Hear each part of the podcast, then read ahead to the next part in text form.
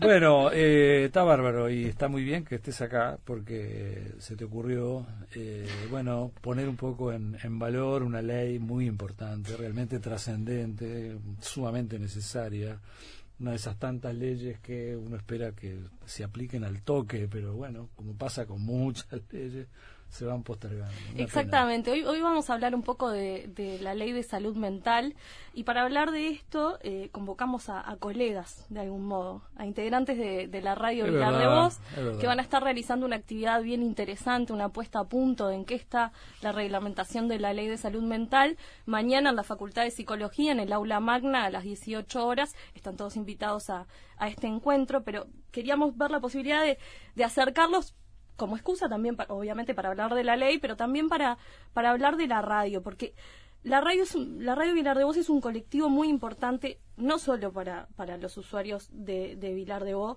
sino como actor político, que ha militado muchísimo para esta ley de, de, salud mental que propone de algún modo este proceso, a ver si me sale la palabra, que la he practicado mucho, la he dicho muchas veces y cuando la digo me sale, vamos a ver si me sale ahora, desmanicomialización este proceso de, desmanicomialización, porque para el 2025 esta ley prevé que todos los sanatorios y hospitales psiquiátricos estén cerrados en, nuestro país. Eh, es, una, es una ley que, bueno, se establece que se, se comenzó a reglamentar el año pasado, pero de eso vamos a estar hablando ahora un poquito con nuestras invitadas.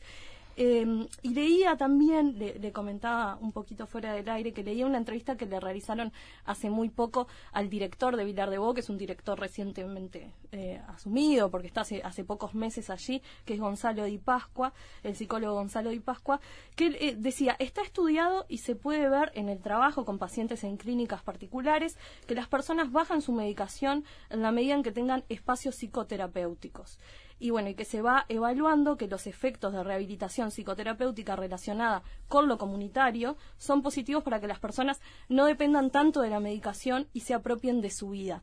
¿Por qué traigo esto un poco? Porque es una gran muestra de eso es la radio Vilar de Voz. Y él lo dice. Exacto, como... como la nombra, la destaca exacto, justamente como, en, ese, como esa espacio.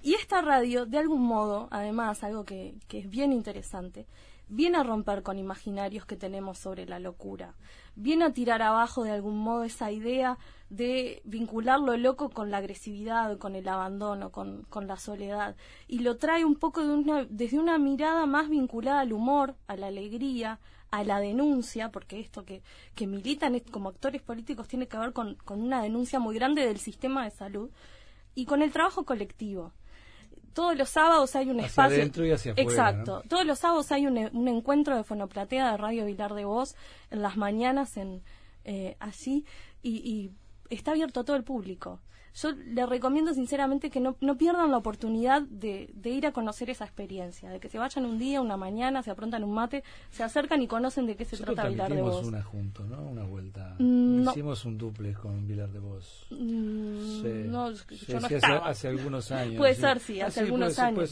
bueno, porque es una radio que, que en realidad funciona desde el 97. Claro. O sea, tiene más de 20 años, tiene una historia impresionante y ellos se reconocen como, como la más loca del dial. Mm. Por eso te digo que traen eso del humor. Y, le y, es muy reconocida. Totalmente. Es, muy es, un, medio ampliamente, que, está instalado. Ampliamente reconocida, eso es muy importante. Y, bueno, para hablar un poco de esto, nos están acompañando la psicóloga Mónica Giordano, eh, que de algún modo ayuda en la coordinación de, de la radio, y Alba Villalba, que es participante también de Radio Vilar de Voz. Buenas tardes, ¿cómo están? Buenas tardes, un gusto estar aquí.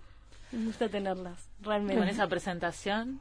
¿eh? Ahí está, no nos queda más que saludar a la audiencia, este Alba Villalba, participo en la radio desde hace más de, de cinco años, pero a nivel familiar desde la fundación de la radio, 21 años para dos, 22 años, este, mis hermanos también participan este realmente con el tema de cómo nos denominamos locos felices contentos de integrar este colectivo realmente a la alternativa a lo que es la, la salud mental vista desde otra manera, como decías en la presentación, ¿no? De que realmente la locura tiene otra posibilidad y entender que la medicina, este, a estas este, condiciones eh, diferentes en esta en esta diversidad psicosocial que vivimos, este, realmente tenemos esa mirada de decir que somos eh, alegres, locos, este, abrazados a la vida y la medicación que nos damos es te afecta y ese vínculo que hacemos con la sociedad para adentro y para afuera, como decíamos.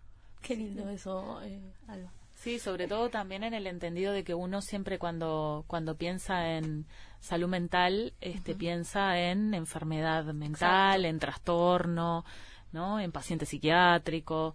Eh, hay que, no hay que olvidar que en este país, este, eh, hasta el año 2017 teníamos la ley del psicópata, este, que eso ya lo dice todo, o sea, más de 80 años este, con una ley que, que en realidad hacía énfasis en eso y, y hacía énfasis también en el tratamiento eh, pura y exclusivamente psiquiátrico, cuando en realidad eh, la salud mental para nosotros es este es un campo bueno multicausal donde donde bueno trabajar de manera interdisciplinaria. exactamente donde bueno donde donde obviamente entran otros factores.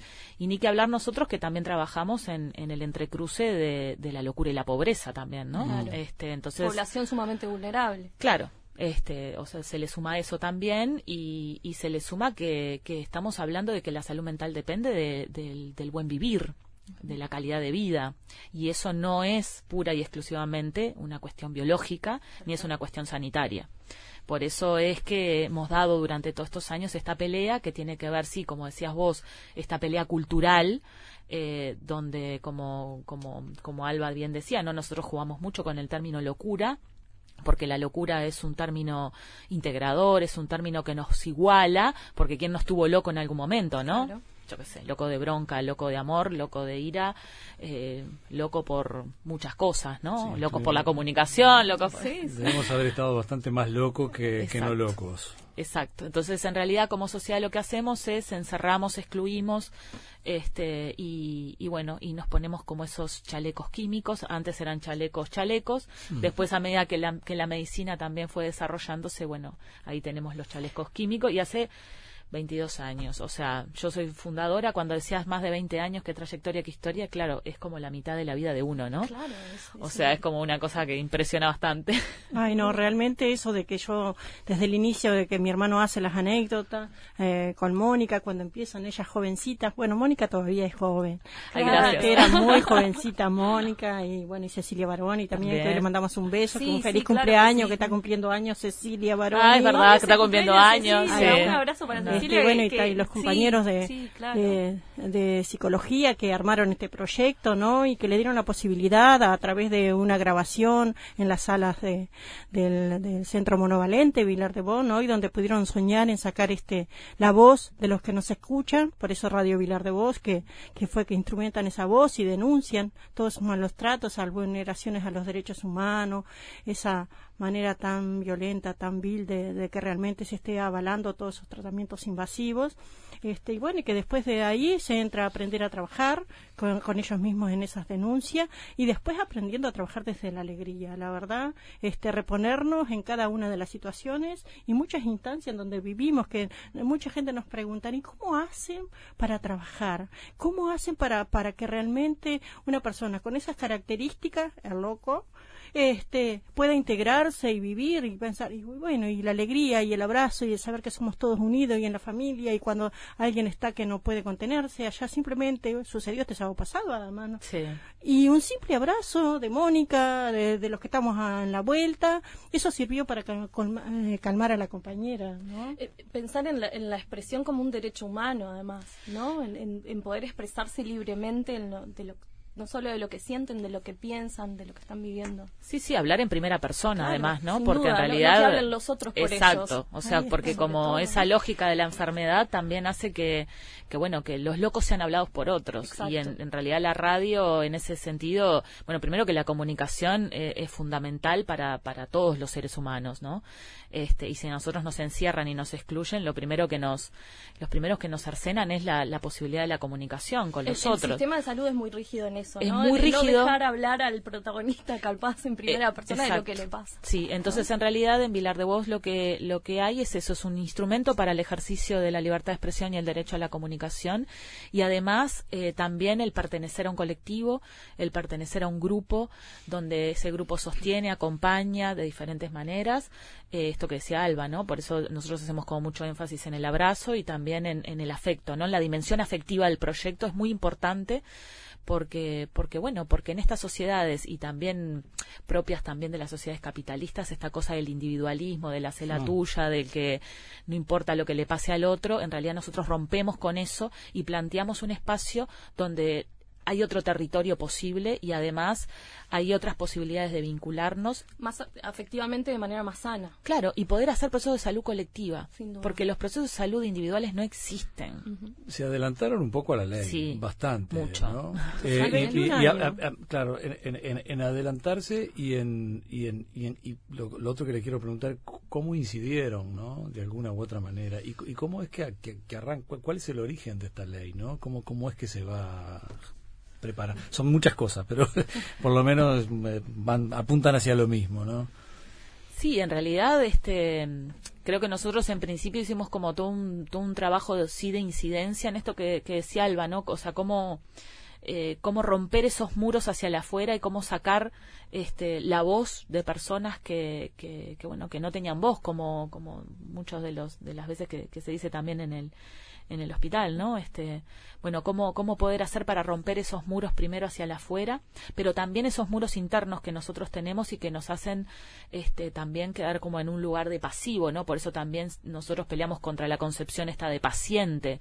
Paciente es como el que espera la solución claro. de alguien que sabe más y en realidad nosotros lo que planteamos como también desde, desde nuestro ser este, psicólogos también, porque la mayoría, o por lo menos de, de los fundadores de esta radio, este, venimos de, de la psicología y ahí hacemos todo el entrecruce también con la comunicación como romper también con eso, ¿no? Con que el otro es un sujeto de, de derecho y un sujeto. de, saberes solamente Exacto. y no, no una persona que puede trasladar también Eso, y este, que, y que tiene que ser protagonista de su Sin proceso duda. de salud y por lo tanto tiene que ejercer su derecho a ser un sujeto y no un objeto de una disciplina. Tal cual.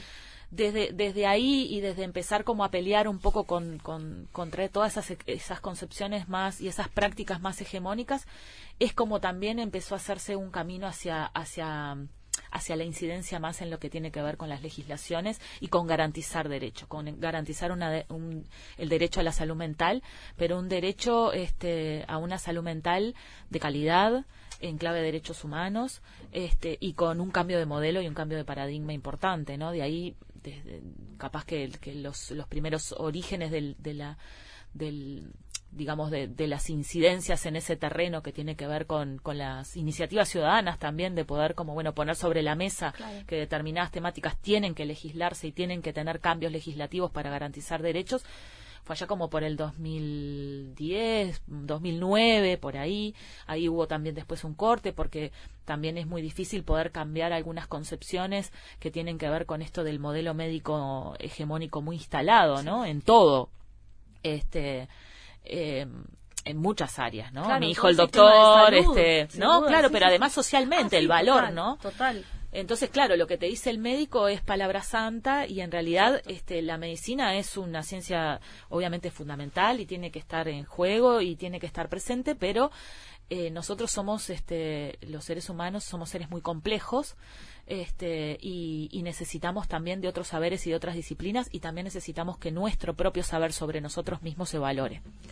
Entonces eso es lo que lo que se ha peleado y también ha sido como el origen de eh, la exigencia de que existan este nuevas este leyes o una nueva ley en este caso Que acompañen eso. que claro. exactamente que, que, que integre todo esto entonces ahí se empezó a hacer todo un trabajo junto con otras organizaciones y otros actores claves este y, y bueno y rompiendo también con, con esto con a la interna todo esto que nosotros tenemos como tan tan internalizado valga la redundancia este y también este tuvo una tuvo un trabajo con, con, con el poder político no y Ah. con los gobiernos y con el estado en general no porque el estado somos todos entonces cómo cuesta eso. Sí, sí, y costó identificar mucho. también las responsabilidades, ¿no? Sin duda. Que totalmente en ese término ahí, este, como innovador, eh, la- el experto por experiencia que somos los usuarios de la salud mental, es que estamos presentes ahí en, en lo que es el tema de, de la elaboración de este borrador para la instrumentación de la ley de sa- de salud mental, que nos- ya me perdí un poquito con Mónica, si ya estamos ingresando en lo que es el tema de los, los grupos que el Ministerio de Salud Pública luego de que nosotros ocupáramos el Palacio Legislativo, el anexo, para todas esas luchas de corte de calle, como radio, hacer Sí, armamos una comisión también con otras organizaciones, que fue una comisión nacional por una ley de salud mental en clave de derechos humanos. Eso fue ¿Y en qué- 2017, se votó la ley en el 2017, una ley que se votó con sus temitas a ajustar, ¿no? O por lo menos nosotros desde el movimiento social no quedamos como muy conformes con algunas cosas. Eh, se la ve de todos modos muy completa, ¿no? Eh, y yo te quería preguntar un poco eso, ¿qué, qué, qué sería lo que lo que no? no? La, la parte de derechos humanos es casi perfecta, ¿no? Es decir, el respeto hasta de que el, el, el- que está internado allí hasta, hasta cambie de médico si quiere, ¿no? Este, si por, por, por voluntad propia, ¿no? Este, entrar y salir por voluntad propia también, digo, me parecieron que esas cosas son realmente muy evolucionadas, me parece, no sé. Sí, yo creo que también eso eh, está bueno está bueno hacer énfasis porque nosotros también tenemos un sistema nacional integrado de salud que ya garantiza de hecho eso y que y que la ley del psicópata obviamente lo, lo lo contradecía absolutamente no era sumamente necesario dentro del sistema nacional integrado de salud y todo lo que Erradicar eso, erradicar eso y poder plantear una una legislación moderna y una y una legislación también este adecuada a, a todos los convenios, a todos los tratados, a todas las leyes internacionales que también Uruguay este, ha firmado y, y- y, bueno, y es parte también de, de eso, ¿no? Em, pero sí la ley tiene contradicciones, porque una ley de salud mental, en el, en el segundo artículo ya estamos habla, ya habla de un de trastorno mental. Mm.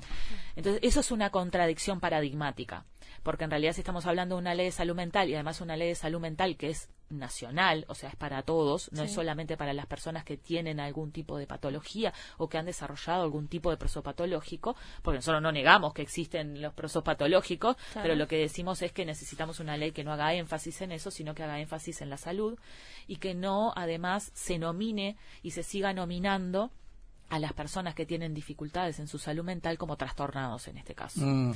porque es parte también de seguir reforzando el estigma y reforzando esa estigmatización que es la que también genera esa desafiliación social que hace que también sigamos excluyendo, ¿no? Seguro, Entonces, lenguaje dice mucho. Eh, claro, entonces eso es una contradicción paradigmática que tiene la ley y que no se pudo sortear. ¿En Co- qué- Eso otras cosas también, ¿no? Por ejemplo, bueno, si estamos hablando de internaciones, lo bueno es que las internaciones ya no van a ser en los hospitales monovalentes porque la la- lo que tiene que lo que dice la ley es que esos hospitales tienen hospitales y clínicas psiquiátricas, Sí. porque acá no hay que olvidar que estamos hablando de lo público, que capaz que es lo más visible, lo más fácil de poder hasta ver y hasta poder este hacer seguimiento, pero todo lo que tiene que ver con lo privado, ojo que también Está- es está así. contemplado, claro, o sea, sí, las sí, sí, clínicas psiquiátricas privadas no tienen que existir más y las internaciones tienen que ser en hospitales generales. Y se están y se están elaborando recién casas intermedias, ¿no? Claro, o sea, la ley, la implementación de la ley viene muy lenta porque también eh, es de un, es una ley de una envergadura muy muy compleja y para lo cual se necesita no solo se necesita presupuesto, sino que se necesita voluntad política para generar cambios, que eso es lo fundamental en todas las leyes, ¿no? y Este, preparar gente, ¿no? El director nuevo hablaba de que hay 50 personas que recién Mm. estarían como prontas para para, para un paso intermedio. Y, Pero- y esos centros también, Mónica, no serían más de cinco los que hay en la actualidad, ¿no? Sí. Que San Carlos, por ejemplo, y algunos acá en la zona metropolitana, que no pasan más de cinco centros este, de alternativa, ¿no? De centro diurno, bueno, como se le vaya a llamar, pero que en definitiva, digo, pensar en, ese, en esa ínfima cantidad y a futuro, que no es tanto tiempo, al 2025, ¿cómo es que vamos a poder lograr justamente esa desmanicomialización, ¿no? Que decíamos, este, y bueno, y por eso queremos apurar nosotros en base a esto de- del llamado de, de crear este frente antimanicomial para que realmente se hagan efectivas esta, líneas que se estuvo trabajando y que realmente No, y- hacen a pensar que falta mucho y si se logra, si se logrará realmente. Sí. Eh, eh, eh, Uruguay ha firmado un tratado este, internacional que, que, plantea que el cierre de los manicomios al 2020, ¿no? O sea, como un mundo sin manicomios al 2020. Obviamente en eso hay países que más o menos van a llegar con, con algunos avances y otros no. Uruguay en esta ley lo puso al 2025 porque claramente al 2020 estamos mañana y bueno, y va a ser muy difícil de poder lograrlo pero también es verdad que para, para la implementación y para este cambio de modelo y de paradigma se necesitan generar grandes cambios, este, eh, grandes cambios en el sistema en general y, y poder crear este, mm, dispositivos alternativos, ¿no? Dispositivos alternativos, poder también generar eh, condiciones a nivel comunitario para poder, este, o sea, no puede ser que una persona que tiene una crisis por salud mental que vive en Rivera se tenga que venir al Vilar de Boa a internar, o sea, es una cosa que ya uno, hasta, hasta los desterrás también, porque digo, además de venir y encerrarlo, encima lo desterrás de su lugar de origen, de sus familias, de sus lazos, de sus redes, así no tenga familia, este, bueno, la gente también va construyendo otras redes, ¿no? Y la gente que no tiene familia tiene derecho a tener esas redes a nivel comunitario y crearlas también. Y, obviamente que con este modelo que tenemos hoy, eh, eso estamos muy lejos de poder lograrlo, ¿no? Entonces, bueno, todo esto implica que además eh, no es solo no es solo una cuestión de lo interdisciplinario que es fundamental entonces para eso también necesitamos gente formada necesitamos funcionarios también este de, la salud mental que sean funcionarios de la salud mental y no que terminen siendo carceleros en un hospital o sea porque en definitiva es eso también acá hay una cuestión del derecho de los trabajadores a ejercer su su, su trabajo de forma digna junto con personas que trabajan que también tienen que estar en condiciones dignas la ley va este, contra eso también, ¿no? Es muy, es muy importante. Eso es muy importante. Esa cosa de que parece, pareciera una cárcel y el que está allí es alguien que, yo que sé, cometió un delito, ¿no? También. Eso es, espantoso. Por eso, entonces hay como mucha cosa ahí para poder, para poder generar cambios y transformaciones y se necesitan de todos los actores. Y se necesita de una voluntad política muy fuerte, porque además de, de que esta ley tiene que ser interdisciplinaria en todo su abordaje, también lo intersectorial y lo interministerial interinstitucional tiene que, es clave, es clave. Todas las leyes en el mundo y las reformas psiquiátricas han fallado porque ha fallado la intersectorialidad y la interinstitucionalidad. Entonces, si yo soy Ministerio de Vivienda y a mí, en realidad, no me interesa lo que pase con la ley y no, y no me interesa eh, qué, qué, hacer para poder aportar a esa ley que me implica, o soy, o soy Ministerio de Trabajo, o soy Ministerio de Educación y Cultura, o sea, es es absolutamente necesario, porque si no queda como entre una cosa de, bueno, en realidad el Ministerio de Salud Pública por un lado, el Ministerio de Desarrollo Social por otro, porque bueno, total, este, atiende a los pobres y bueno, y verá qué hace los que no entran en el hospital, que los metan en los refugios. Y entonces ahí terminamos como fragmentando a las personas, fragmentando a las políticas y una ley que debería integrar este, toda la, la, la interinstitucionalidad termina fracasando por eso, ¿no? Mónica Alba, les pedimos unos minutos para hacer una breve pausa y seguimos conversando. Ya, ya, ya. Ya volvemos con el Tungelé. Hay distintos y hay iguales, hay razones y argumentos para hablar del manicomio Si te llaman los colores y hay sonidos blanco y negro, ha llegado el manicomio al parlamento. Vienen en soledad, juntos son un montón, van subiendo la escalera. Por favor, asiento, ya se escuchan los sonidos del silencio. Van subiendo la escalera, por favor tomen asiento, ya se escuchan, son las voces del silencio esta canción bellísima que estábamos escuchando es de Cuatro Pesos de Propina del Manicomio al Parlamento. Es una canción que, salió en el año 2015 con un video precioso. Está disponible en YouTube, aquellos que quieran verlo. Y tiene que ver con todo este trabajo que realizó Vilar de Voz eh, de militancia, como veníamos diciendo en, el bloque anterior, por esta ley de salud mental. Eh, si bien ya, ya explicaron muchísimas razones ¿no? Estaría bueno hacer la pregunta y que quede bien claro por qué es importante eh, que no hayan estos hospitales ni sanatorios psiquiátricos, desmanicomializar nuestro país. ¿Por qué desmanicomializar nuestro país? Sin duda que es importante destacar que en estos centros monovalentes, eh, superpoblados además y en las condiciones infrahumanas, en esta violación de esos derechos humanos, que las personas este, no tienen derecho prácticamente a nada, este, realmente es condición de, de derechos humanos que veamos alternativa para que, primero que nada, la salud sea atendida en el aspecto que nos corresponde en un primer nivel.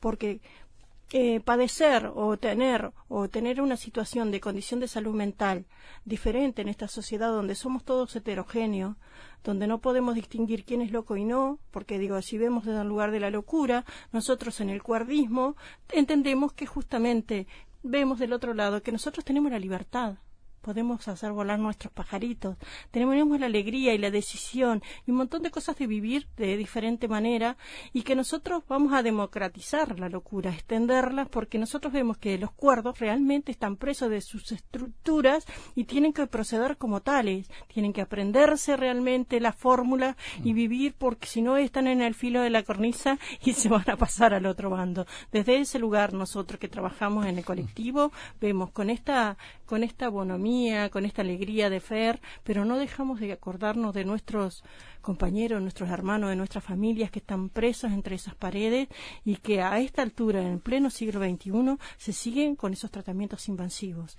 Entonces, para que la ley realmente tome y contemple, es que estamos haciendo fuerza de estos colectivos y estas organizaciones desde la sociedad civil para encontrarnos en este trabajo de trazar que justamente queremos un cambio de paradigma real y no unas frías letras que digan que una ley que va a cambiar y que bueno que sigamos en lo mismo. ¿Qué, qué, pasa dentro del Vilar ¿Hay un proceso de transformación? que cómo, cómo, ¿Cómo incursiona dentro de lo que es esta ley? ¿no? Y, está dando pasos para asumir la ley de acá al 25. Hay una, ¿Ustedes vislumbran una suerte de transición? Y nosotros tenemos que hacer este como permiso de traer con permisos firmados y demás, este, hay políticas de, de afianzamientos entre organismos de lo que es el hospital. Los pacientes vienen a nuestra radio, participan, tienen unas alegrías, se sientan en el patio, escuchan la radio, están felices. Eh, uno lleva a otro paciente a la radio, al baño, acompañarlo y se te acercan y yo quiero ir a la radio y hay que pedirle al psiquiatra para ir a la radio. Y digo, vemos la alegría en esos patios que lo único que tienen es un sol, algunas palomas a la que le dan de comer y están escuchando la radio que es la alegría de ellos ahí y que en definitiva yo creo que esa política es como una, una sanación también, vistas desde ahí, no sé. Sí, yo creo que, que mm, eh, bueno, todavía eh, no, podemos decir mucho porque, bueno, como mencionaba este... Hay director eh, nuevo. Hay un director nuevo que, que, bueno, que, que, también es de destacar que es un, el primer psicólogo... psicólogo nos Director de, de, un hospital psiquiátrico, lo cual... menor. No es, sí, no es menor, pero bueno Ojo porque también en esto de desmanicomializar no quiere decir que este que uno sea psicólogo eh, no, no no reproduzca el modelo médico, ¿no? O sea, uno puede ser de cualquier profesión y puede reproducir este modelo médico también que, que, bueno que es contra lo que nosotros peleamos. Pero bueno, en este caso, en realidad este el nuevo director Gonzalo Di Pascua eh, por lo menos este, lo que, lo que, los intercambios que nosotros hemos tenido y las instancias de, diálogo con, con las que hemos este, este, compartido con él, hay una intención clara de, este, de, bueno, de acompañar la ley, o sea, de que él tiene la ley y él sabe que la ley es lo que rige y, además hay una voluntad en ese sentido, o por lo menos una voluntad expresa. Veremos después cómo eso se traduce a la práctica, porque bueno, eso es lo más complejo, digamos, esto que se alba, cómo, cómo esa letra se, se, reproduce después en la práctica. Pero, pero bueno, en principio hay toda una voluntad, esto que decía Alba, o sea, nosotros hemos planteado, bueno, ¿por qué para, para participar en la radio, eh, si estamos pensando en que en la ejecución de la ley, no debería ser con un pase de un psiquiatra, sino que debería ser con la evaluación del equipo interdisciplinario de la sala que valore diferentes aspectos donde diga, bueno, la persona este, sí está bien que, participe de esto porque las personas tienen derecho al ocio, derecho a, la recreación, a estar en un lugar digno, ¿no? O sea, porque además están este, en un, pasando en una internación que no, que no es que lo operaron de una pierna y entonces no se puede mover y tiene que estar mirando el techo todo el día. No, o sea, todo lo contrario, ¿no? Sin embargo, el modelo es ese modelo sanitario en el cual todo el mundo mira para el techo.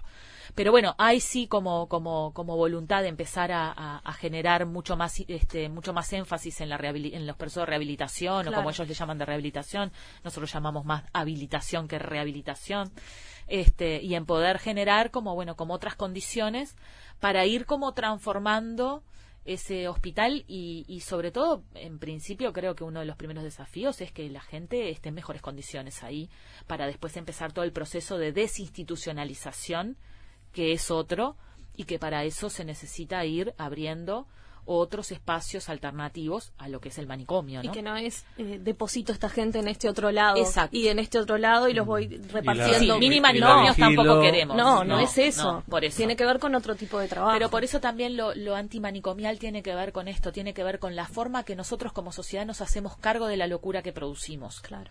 Entonces, la locura es lo más humano que existe este, en la historia de la humanidad uno se pone a mirar y es lo más humano que, existe. Entonces, bueno, algo que nunca debería haber, de haber salido de la sociedad este, y que se encerró porque, bueno, porque fue la forma más, este, más fácil, capaz de decir, bueno, no queremos saber nada de esto, o más vale esto que no lo entendemos y que no sabemos cómo integrarlo, lo, lo, encerramos. Eh, bueno, cómo devolverlo a la sociedad y entre todos hacernos cargo de la locura que generamos, ¿no? La ley está planteado que que, el que está ahí no, tiene por qué quedarse más allá del tiempo, que es una cosa que pasa, como no tiene a dónde ir, no por lo general lo dejan estar bastante más tiempo. Tienen el alta médica de algún modo y, siguen permaneciendo en Vilar de Bo. Sí, porque no hay oportunidades en el afuera tampoco, que ahí es donde entra la interinstitucionalidad que es clave, porque si vos no tenés, yo que sé, un Ministerio de Educación y Cultura que aporte a eh, al desarrollo cultural, no, al derecho a, la cultura, a la educación, este, si no tenés un Ministerio de Trabajo donde haya realmente posibilidades de generar inserción laboral o, reconversión laboral, pero adecuada, ¿no? Porque, bueno, no todos podemos trabajar ocho horas por día. Es así, o sea, nos guste o no nos guste. Hay gente que puede trabajar en algunas cosas, en otras no. Este, yo qué sé, hay todo un sistema que hay que también cambiar en ese sentido, ¿no? Este, el derecho a la vivienda, el derecho a la tiene que tiene además que contemplar las diferentes situaciones. Hay gente que en lugares como en centros donde tenga que compartir con otras personas no, no se siente bien y prefiere la calle. Y bueno, yo no sé si no preferiría la calle también, ¿se entiende? Mm. Entonces, bueno, también hay que generar este, y garantizar el derecho a la vivienda también dependiendo de la, de la situación de cada uno, ¿no? Bueno, entonces no podemos hacer tampoco y seguir haciendo políticas más, más de masividad, de, donde, donde, bueno, donde generamos en realidad eso lo que... Porque hay particularidades. Claro, hay singularidades. Eh, Exacto. singularidades, claro, si no lo que hacemos es, lo que hacemos es multiplicamos el manicomio en pequeños manicomios en la comunidad o hacemos depósitos de personas en diferentes centros donde bueno donde donde tienen ahí un lugar no también veíamos el aspecto de los judicializados Mónica también. eso que no toma el rol que tiene el Estado en todo ese aspecto que muchas veces están este dados de alta y el organismo que corresponde que no, tiene que hacerse cargo no, no lo hace. no lo hace y sigue superpoblando y ocupando camas y todas esas cosas y que realmente también no está bueno esa esa situación de que viva y todas otras problemáticas, ¿no? El tema del consumo también, el consumo asociado. Las drogas, pero digo... Consumo, violencia. ¿Cuántas mujeres eh, también, este, compañeras, este, eh, han estado internadas y en realidad no por estar locas, sino por ser víctimas de, violencia.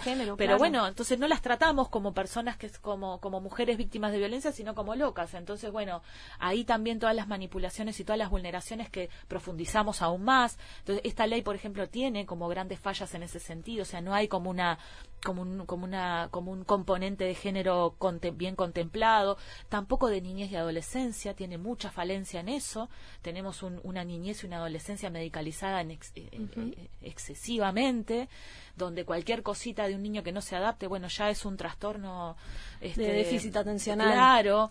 Este, entonces, digo, hay como muchas, este, muchos otros atravesamientos que, que, tienen que estar también presentes y por eso es clave ni que hablar que lo interdisciplinario lo intersectorial no y ustedes como profesionales no eh, digo un, un, psiquiatra que recurre de repente permanentemente a una medicación salada no es también tiene que no sé sí el cuidado que cuida no o el, o el cuidado de, aquellas personas que también este atienden todo el tiempo y que trabajan con el dolor. Porque en realidad este, las personas que trabajan en salud mental, como en, en la salud en general, uno trabaja con, con el dolor también y acompañando procesos en ese sentido. Entonces, esto también es muy saludable para todos. O sea, eh, esa, esa, es la idea. Y eso también implica desmanicomializar. Mónica, la idea es, es eh, y Alba, es que esto que, venimos conversando es lo que se plantea un poco mañana en, el aula magna de, la Facultad de Psicología. Sí, mañana la idea es esa, es poder, bueno, este, convocar eh, primero para, para, para poder informarnos entre todos en qué está hoy la salud mental en el Uruguay, llámese la reglamentación de la ley, llámese el Plan Nacional de Salud Mental que también este, se está trabajando y para lo cual este, hubieron instancias de, de, participación para, para el aporte para ese plan.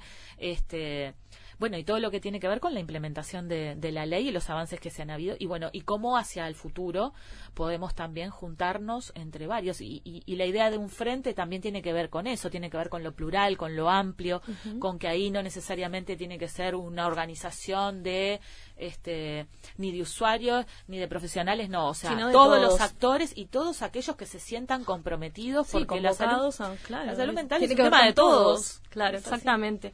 Eh, les propongo hacer una breve pausa nuevamente porque además quiero hablar eh, unos minutos en la, radio, claro, en qué están, además de trabajar en todo esto, de, militar por, por esta ley y este, y este, plan, este es importante conocer en, en, qué está la radio. Así que vamos a una breve pausa y seguimos conversando. Continuamos en, el Tungelé, estamos eh, acompañados por la psicóloga Mónica Giordano y Alba Villalba, ambas son participantes de Radio Vilar de Voz y estuvimos hablando un poco sobre la puesta a punto que se va a realizar mañana en el aula magna de la Facultad de Psicología a las 18 horas eh, sobre la ley de, salud mental y conocer un poco en qué está y también el Plan Nacional de, de Salud Mental. Les queríamos preguntar un poco sobre la radio, que nos cuenten un poco eh, cómo está conformado el equipo, cómo, cómo va esa fonoplatea de todos los sábados donde convocan eh, a la gente para que los acompañe. Cuéntanos un poquito de eso. Bueno, la radio funcionamos en la semana de jueves a sábado, ¿no? El jueves y viernes estamos haciendo el jueves un taller central, los viernes estamos haciendo la organización, planificación, este y para la, programación de, la salida al aire del día sábado, ¿no? Que, es la estrella de la radio.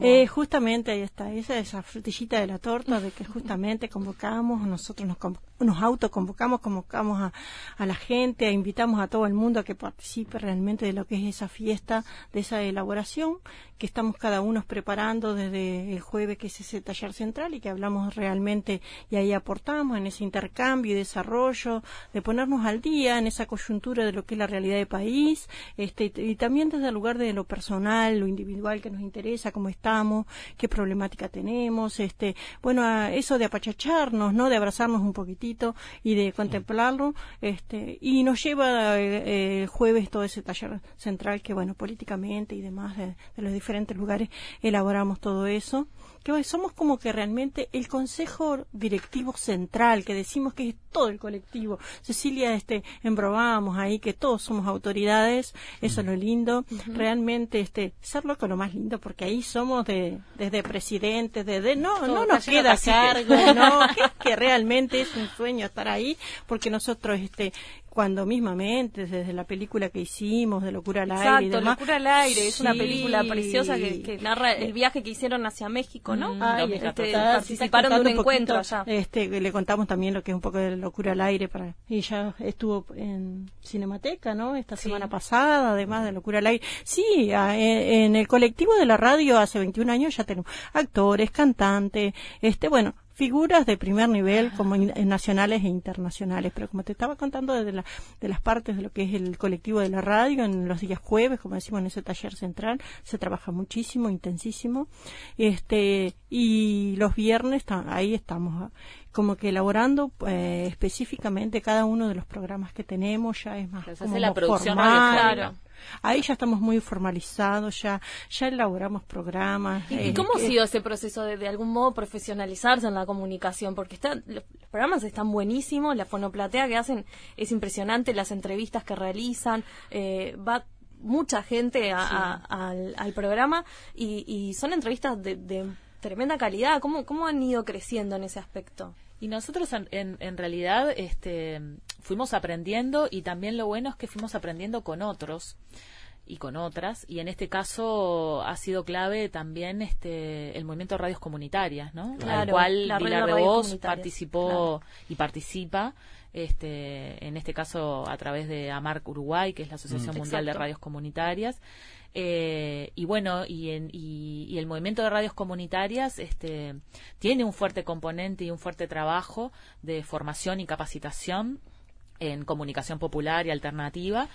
Y, y bueno, y fuimos aprendiendo durante todos esos años. Nosotros además estuvimos, este, tuvimos espacios, este, donde en los inicios de Vilar de Bosque no teníamos antena, éramos una radio sin antena, pero teníamos antenas prestadas que, que multiplicaban nuestra voz. En este caso también, este, bueno, tanto de comunicadores, este, yo qué sé, Omar Gutiérrez, este, eh, no sé, este, Alberto Silva, eh, bueno, un- un- unos, unos cuantos este, comunicadores que, que fueron como también este, amplificando la, la voz de Vilar de Voz.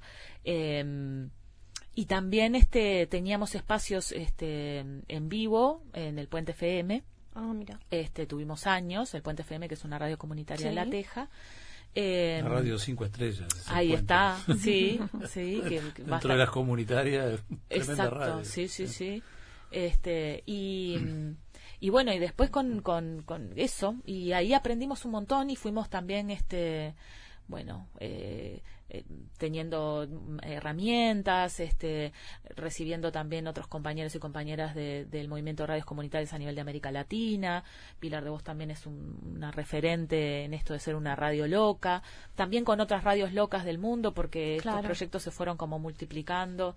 E- Este, Este encuentro que tuvieron en, en México era de, de, de radios eh, de, de Fue- radios de hospital Este fue un intercambio que se hizo, un proyecto que presentamos en el 2014 por el de locura al aire. en la agencia internacional, en la agencia, en la, mm, en la UCI, en la agencia internacional, este, de cooperación internacional. Y, y se hizo un intercambio con una radio eh, también este que trabaja con, con personas con problemáticas en salud mental en México, pero que ellos desarrollan la radio en la, en la universidad, en la UAM El- de Xochimilco, Ahí va. en México, en el Distrito Federal. Eh, y se hizo un intercambio, viajamos y a partir de ese proyecto también este, hicimos un encuentro de radios locas acá en Uruguay, donde Es vino verdad. gente de, de Perú, de México, de Costa Rica, de Argentina, este, bueno, de varias partes. Este, y, mm, y bueno, entonces en ese en esa cantidad de redes y de espacios que también Vilar de Voz este empezó a, a- a participar y a, y a construir con otros, ahí aprendimos pila de radio también bueno. y aprendimos con otros y eso está buenísimo porque porque en eso de, de la de la salud colectiva y comunitaria Exacto. también nosotros hacemos mucho énfasis en la en la comunicación comunitaria y alternativa entonces y, y democrática no que es fundamental porque esto que decía Alba no o sea un dispositivo este donde es profundamente democrático o por lo menos intentamos crearlo, que es lo más difícil del mundo, ¿no? Porque en realidad ahí, bueno, las diferentes voces, las diferentes opiniones y, y bueno, y nosotros no le tenemos miedo a la pelea, no le tenemos miedo al intercambio, no le tenemos miedo a discrepar y ponemos esas cosas sobre la mesa y para eso tenemos varias instancias y podemos tener desde las instancias de los jueves, que es esto, este taller central que decía Alba, que es como una asamblea permanente en Vilar de Voz, hasta el taller de producción donde se discute, bueno, si poner tal noticia, cuál, van a- cuál va a ser nuestra agenda, cuál va a ser nuestra, este, mm, cuáles son nuestras, nuestras fuentes también, ¿no? Este, desde eso hasta mismo en la fonoplatea que el otro día este discutíamos si si si plena sí plena no en Claro, claro, fue el día de la plena y ahí tenemos como Claro, diferencia claro que sí. Y el mes de marzo, que estuvimos todo marzo las mujeres ahí, Claro. que Ah, nos claro mandábamos que sí. permanentemente Ah, a fue una fue una pelea, guerra, muerte. ¿Cuán, guerra. cuán importante, ¿no? La democratización de, de la comunicación y que tengan micrófono aquellos que no tienen voz en, en, en otros lugares y, y que se den estas instancias. ¿Cómo, cómo se puede escuchar eh, Radio Vilar de Voz? Y Vilar de Voz se puede escuchar de varias maneras. Si anda en el barrio, porque es una radio comunitaria que Claro, con el alcance que es corto, Un alcance corto, o sea que digamos que a tres kilómetros más o menos alrededor del hospital Vilar de Bo, anda en los barrios ahí cercanos, puede sintonizar la 95.1 FM. Si no, por nuestra página web, que es Online. www.radiovilardevoz.org. Ahí la puede escuchar online y si no se puede, si tiene estos eh, telefonitos que, que tienen Se Play puede buscar en Store, este, También, ¿no? también, pero si no, se puede bajar la Ah, Vilar tienen- App. ah, tienen, una app tienen una app. sí, Perfecto. que se llama. Vilar App. Perfecto. bueno. Vilar App. Buenísimo. O sea que esas son todas las maneras y si no, la mejor manera del universo es ir un sábado de mañana con Sí, un mate sí, a nuestra fonoplatea sí. abierta, que es en el centro diurno del Hospital Vilar de Bo, y ahí pueden bueno, eh, escucharnos, este, vernos, eh, bailar Ver con música nosotros. en vivo. Van Este, siempre músicos a tocar en sí. vivo. Es precioso lo que hacen. ¿A partir de qué hora los sábados? Y a partir de las nueve y media de la mañana ya estamos ahí hasta la una de la tarde. Precioso. Está la, la invitación hecha no solo para mañana acompañar este encuentro, para eh, tener Claro. esta, puesta, Sí. esta puesta a punto de, de cómo está el tema de la ley de, de salud mental, sino todos los sábados eh, a partir de las nueve y media de la mañana allí en Vilar de Bo, está Radio Vilar de Bo. Después del evento de mañana van a seguir otros, ¿no? Más Sí. o menos tienen pensado cada cuánto, digo. Y en realidad depende mucho de lo que surja mañana. O sea, obviamente apostamos a que sea un puntapié inicial para la conformación de este frente, que bueno, que evidentemente primero tenemos que ver quiénes lo van a conformar, quiénes se van a sumar. Siéntanse todos invitados a hacerlo porque la salud mental es un problema de todos y de todas y por lo tanto todo aquel que se sienta convocado puede ir mañana a la Facultad de Psicología a las 18 horas. Y después se supone que a partir de esto, como todo, cuando uno empieza a generar cosas, bueno, se programan otras. programaremos algunas acciones concretas para empezar a, llevar adelante y, a- y armar si, si pudiéramos en todo en todo un gran frente antimanicomial en el Uruguay Estaremos al tanto para difundir cada una de ellas. porque tenemos que democratizar la locura y seguir democratizando las comunicaciones o sea que imaginen Mónica Giordano y Alba Villalba, integrantes de Radio Vilar de Voz, muchas gracias por acompañarnos. gracias a ustedes Bueno, muchísimas gracias a ustedes por la invitación y que el plazo al 2025 no nos aplace. Muy bien, muchas gracias. Comunicate con nosotros 2915 1050. Estás en el Tungelé. Estás en Radio Uruguay